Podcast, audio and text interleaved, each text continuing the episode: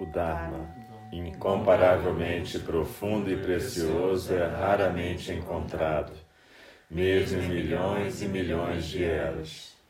A nós é dado vê-lo, ouvi-lo, recebê-lo e guardá-lo. Oxalá possamos verdadeiramente compreender e praticar o significado das palavras do Tathagata.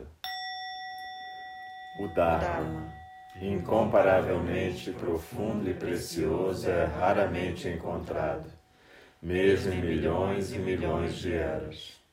A nós é dado vê-lo, ouvi-lo, recebê-lo e guardá-lo.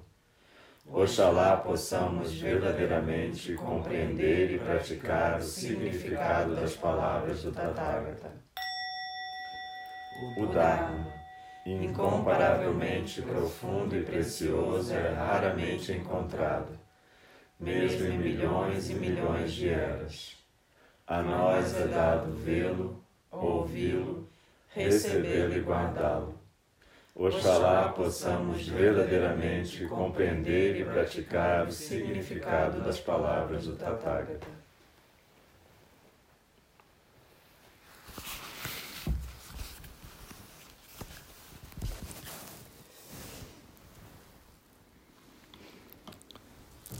Então vamos continuar o nosso estudo sobre Jhana, ou Zen, ou Zazen. E a gente tinha parado na parte em que a professora falava sobre aquela paixão pela descoberta. E ela continua então. A meditação, ou zazen, é um modo de vida total, integral. Não é uma atividade parcial ou fragmentada. Eu não sei se existe uma maneira oriental de olhar para a meditação ou uma maneira ocidental de olhar para a meditação. A vida não é nem ocidental nem oriental. A vida é simplesmente aquilo que é, apenas é. Os limites de etnia, país, religião, as fronteiras de tempo e espaço são absolutamente irrelevantes para a vida e para o viver. Será que eu tenho uma necessidade profunda de descobrir o que é o tempo, o que é o espaço e o que está mais além do tempo e do espaço?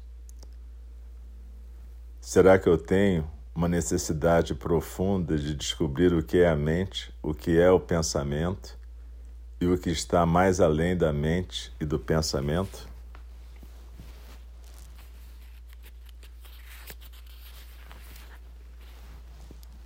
Será que eu tenho essa necessidade profunda, não como uma reação às frustrações, fracassos ou desapontamentos da vida, não como uma reação a uma ambição de aquisição,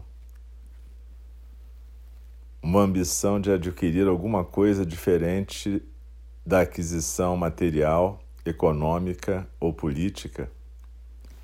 Se o que eu tiver for apenas uma reação às ambições, frustrações ou fracassos na vida, então essa investigação só vai me levar tão longe quanto a energia dessa raiva, frustração ou ambição me carregar. Eu vou ter que cavalgar nessa onda de desapontamento frustração ou ambição. O que quero dizer é que é absolutamente necessário ter essa chama da investigação pura, que é uma necessidade profunda de descobrir, de aprender, não para por qualquer propósito estranho, mas como uma realização em si mesma. Descobrir o sentido que podemos atribuir à vida exatamente pela alegria disso, pela alegria transcendental disso. Quando existe uma tal chama de necessidade profunda de aprender, de descobrir, de ver, apenas pela própria alegria de viver, as inibições representadas pelos motivos, intenções e ambições se dissolvem.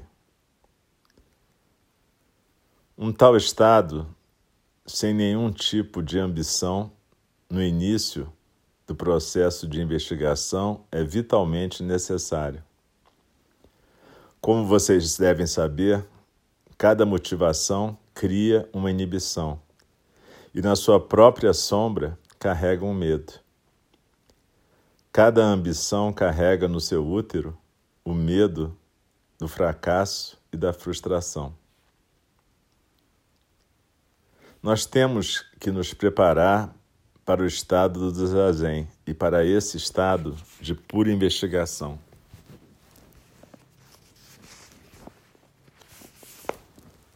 Uma investigação genuína é absolutamente necessária. Não se pode enfatizar esse ponto demais.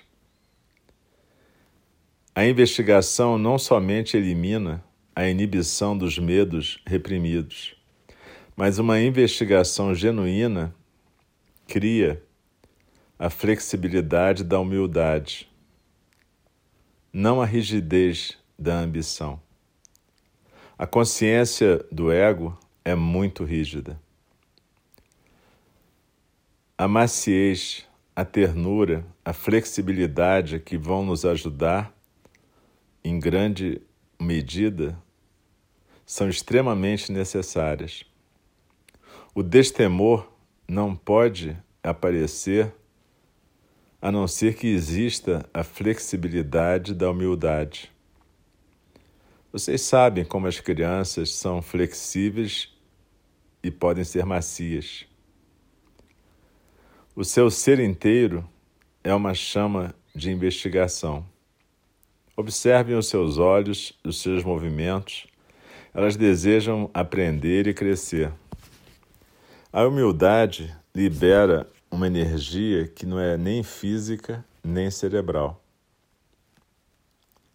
Essa é a razão pela qual gostaria de chamar a sua atenção para a dimensão de humildade que acompanha uma investigação genuína.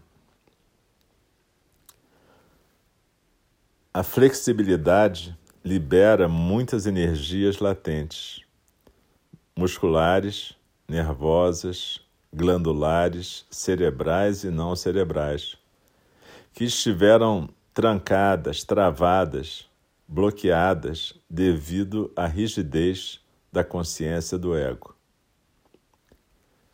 Elas se liberam no momento que o, espírito da investigação te deixa mais macio, mais flexível, desejante de conhecer, de descobrir, de aprender através dos olhos dos ouvidos, do nariz, através de cada nervo do ser.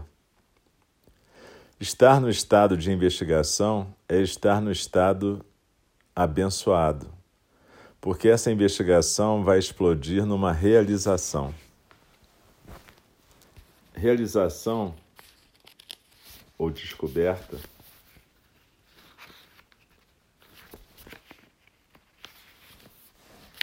é somente o amadurecimento da investigação.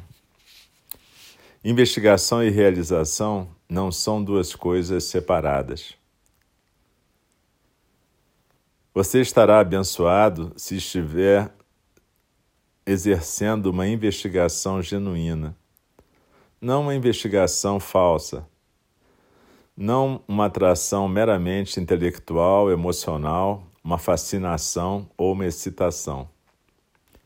Não existe uma excitação no investigador real, existe uma profundidade da intensidade.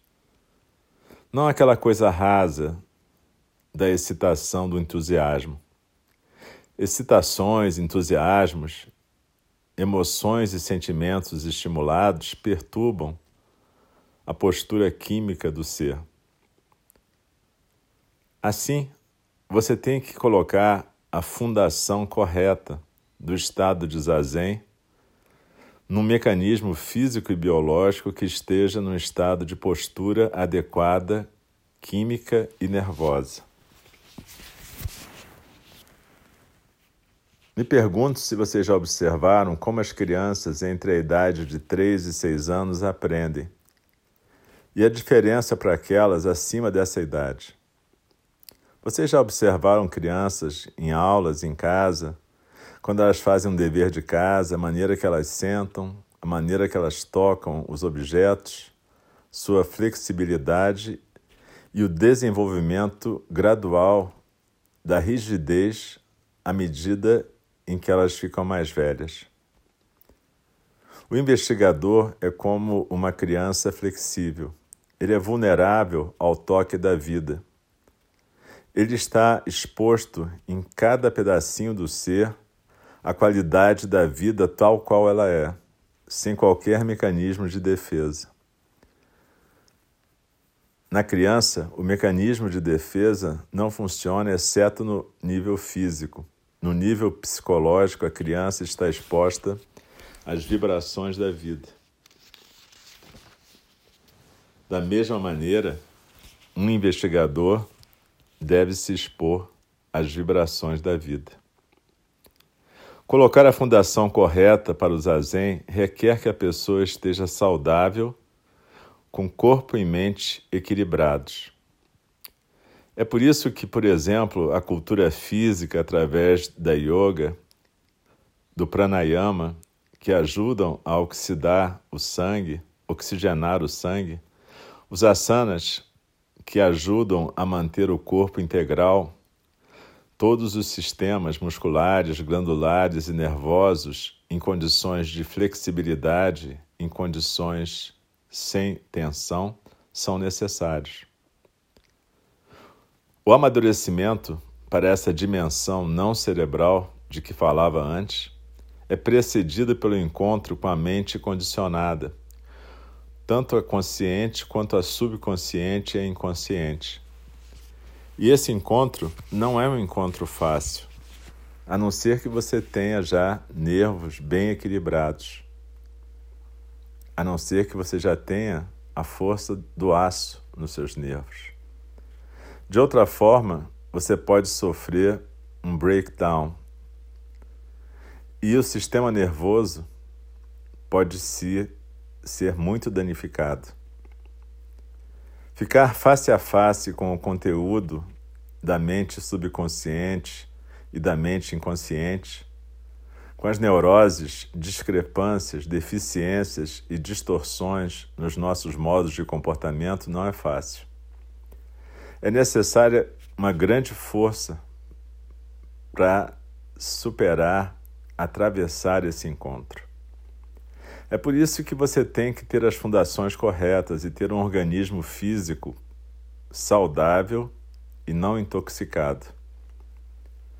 De outra forma, mesmo o mais breve encontro vai excitar e provocar lágrimas, tremores, gritos, gemidos, gestos abruptos. Tudo isso é causado pela inadequação do sistema nervoso para suportar esse encontro. Como ainda temos que falar sobre muitas coisas num tempo muito breve,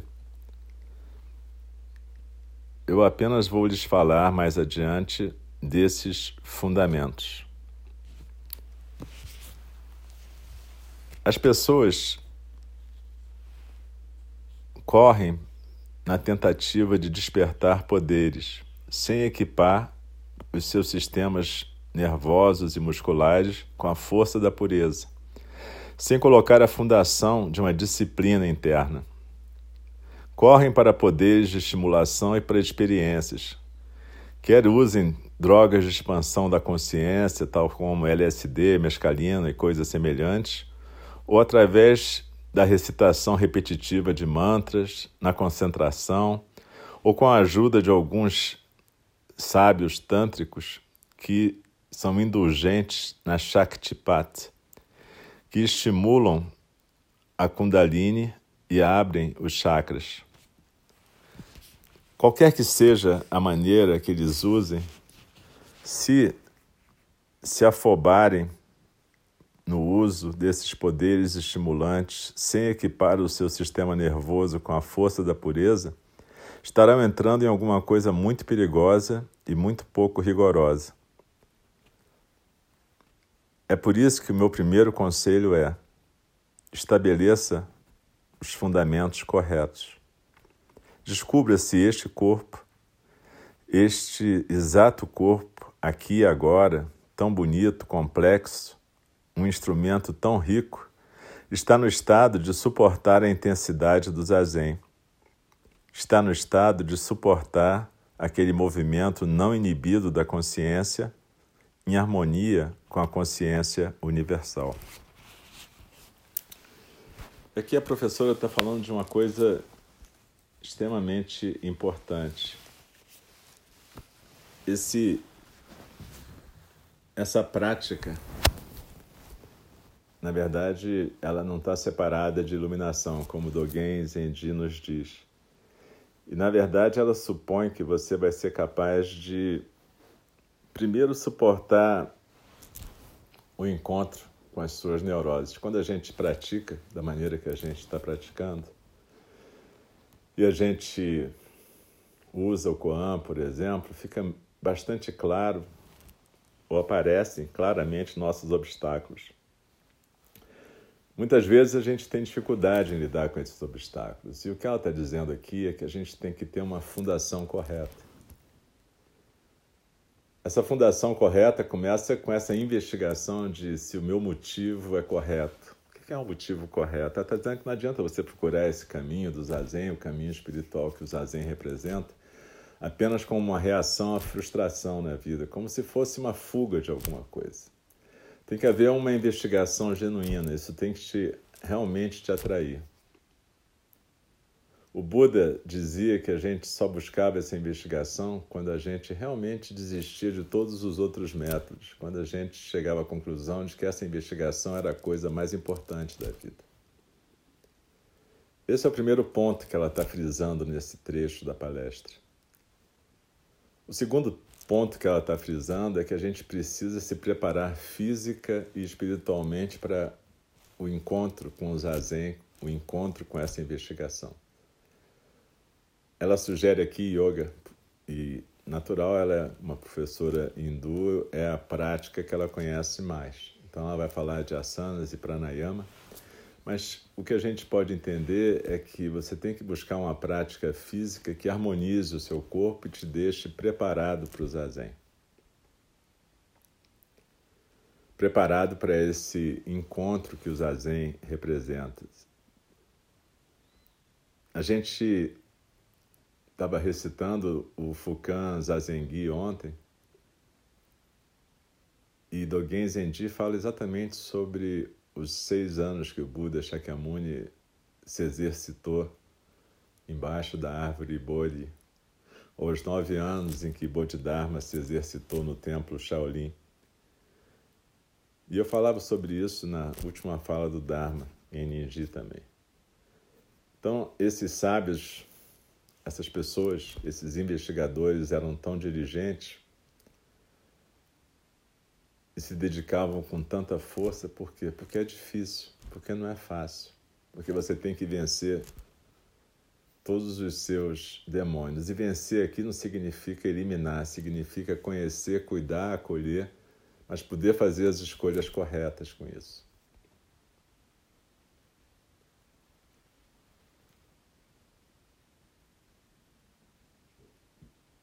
Esse então é um fundamento para ela esse cuidado com o corpo e esse cuidado com a mente, para que a gente possa efetivamente praticar com menos risco, na verdade. Mestre Tokuda sempre dizia que se você pratica sem o fundamento correto, é muito fácil você desenvolver um falso self no Zen, onde você tem um monte de palavras na sua cabeça, mas a sua vida continua um nó. E frequentemente até piora, porque a sua neurose corre solta e você tem mil justificativas para tudo que você faz. Ele chamava isso de doença do Zen.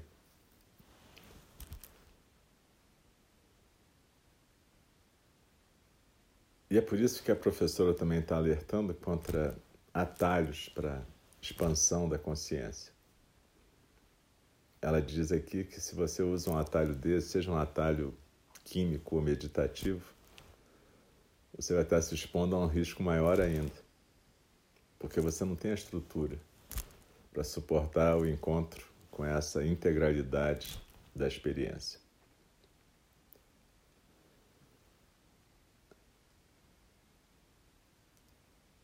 Quando a gente estiver sentado lá fora, daqui a pouco, vocês vão poder praticar no próximo período de zazen de frente para a paisagem. Mas não é simplesmente para admirar a paisagem nem para conversar com a paisagem, é para poder simplesmente existir naquele lugar.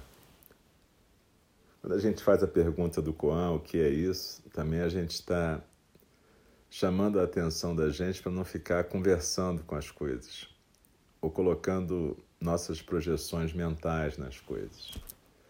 Então, simplesmente sentem com a respiração, com o corpo, com os sons, com a visão. Mas procurem não projetar nada em cima disso, simplesmente viver esse momento do zazen. Dogen Zenji dizia que as montanhas, a relva, as árvores, as pedras, os animais, os rios, tudo nos ensina o Dharma. Mas aí a gente tem que evitar nos projetar sobre as coisas, senão a gente não pode escutá-las. Então a pergunta do Koan, o que é isso, também serve para isso. Quando você começar a dizer assim, ah, que linda essa árvore, ou que feio esse mosquito, a pergunta é, o que é isso? E aí tem a experiência da árvore, a experiência do mosquito.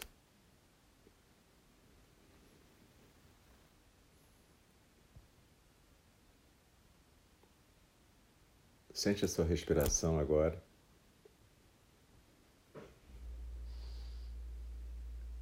Procura viver essa oportunidade que é o precioso nascimento humano, ser dotado de um corpo, mente, respiração e postura e poder efetivamente canalizar o Dharma.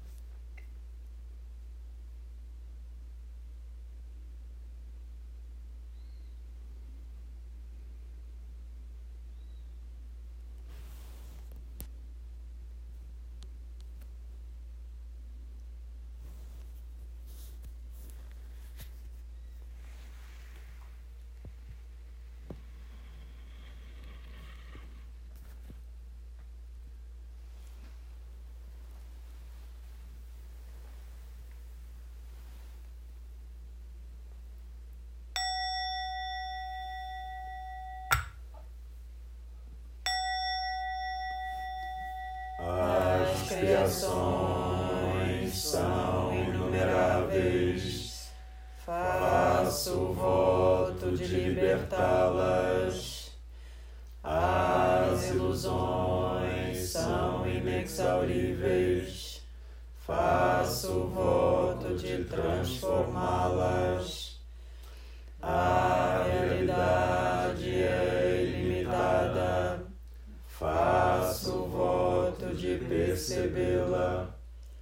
O caminho do despertar é insuperável.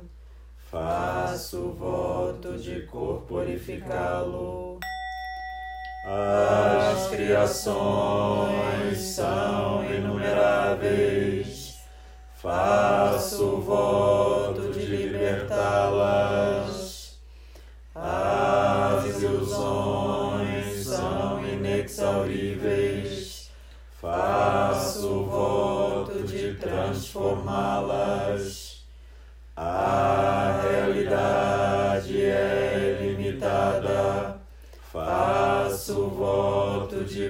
percebê-la.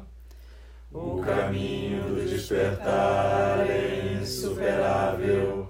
Faço voto de corporificá-lo. As criações são inumeráveis. Faço voto de libertá-las. As ilusões são inexauríveis. Faço voto de transformá-las. A realidade é ilimitada. Faço voto de percebê-la. O caminho do despertar é insuperável. Faço voto de corporificá-lo.